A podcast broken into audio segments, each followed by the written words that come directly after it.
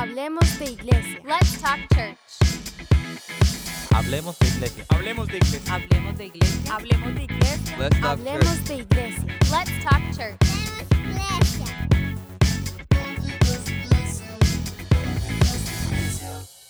Hablemos de iglesia con el pastor Gus. Pastor, bienvenido, ¿cómo está? Carito.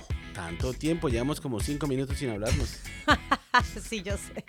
Pastor, ha sido revolucionante este segmento por las preguntas, por las respuestas, porque nos abre un poquito el entendimiento y nos hace realmente analizar nuestras vidas.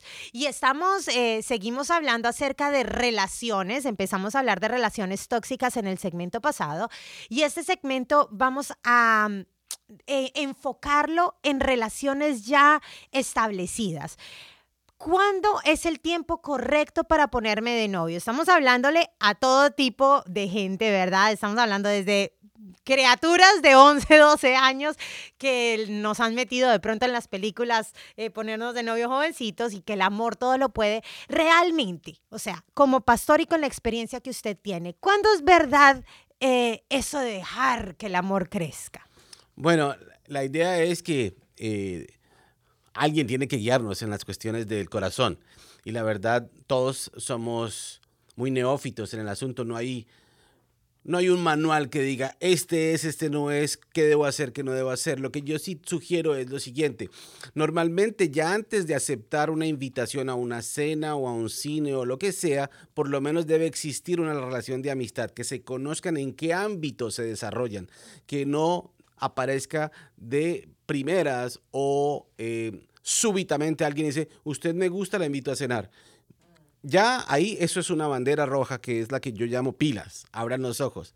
Otra es si acepta la invitación muy gentilmente de este caballero, entonces cuando usted esté compartiendo tiempo con él o con ella en su defecto, fíjese cómo trata al mesero, fíjese cómo trata a las personas, fíjese si llegó a tiempo, fíjese cómo viene vestido, fíjese si se lavó los dientes, fíjese en todas estas cosas, son importantísimas.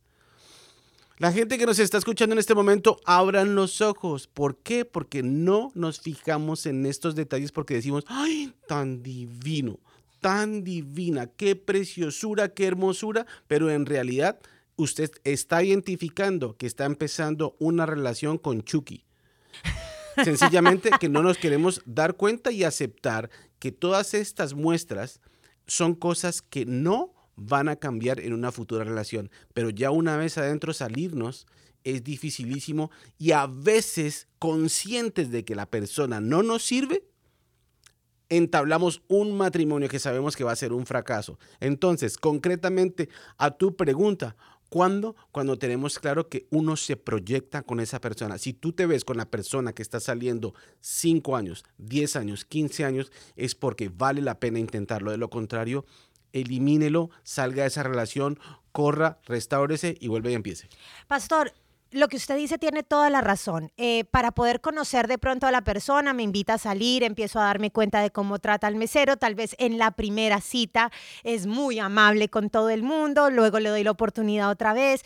¿Cómo hago para eh, llegar a un punto de identificar a la persona en más o menos cuántas citas y no involucrar mi corazón, porque desafortunadamente, pues entonces es detallista, ya sea el hombre o la mujer. Eh, y empieza como a, a enamorar. ¿Cómo, ¿Cómo evitar enamorarme para poder conocer? Carito, con seguridad, con seguridad, en las primeras tres citas sabes con qué persona estás tratando. Cuando termina, cuando él está tratando a una persona ajena a ti, él o ella no se da cuenta de que la están observando. Sencillamente que no la observamos.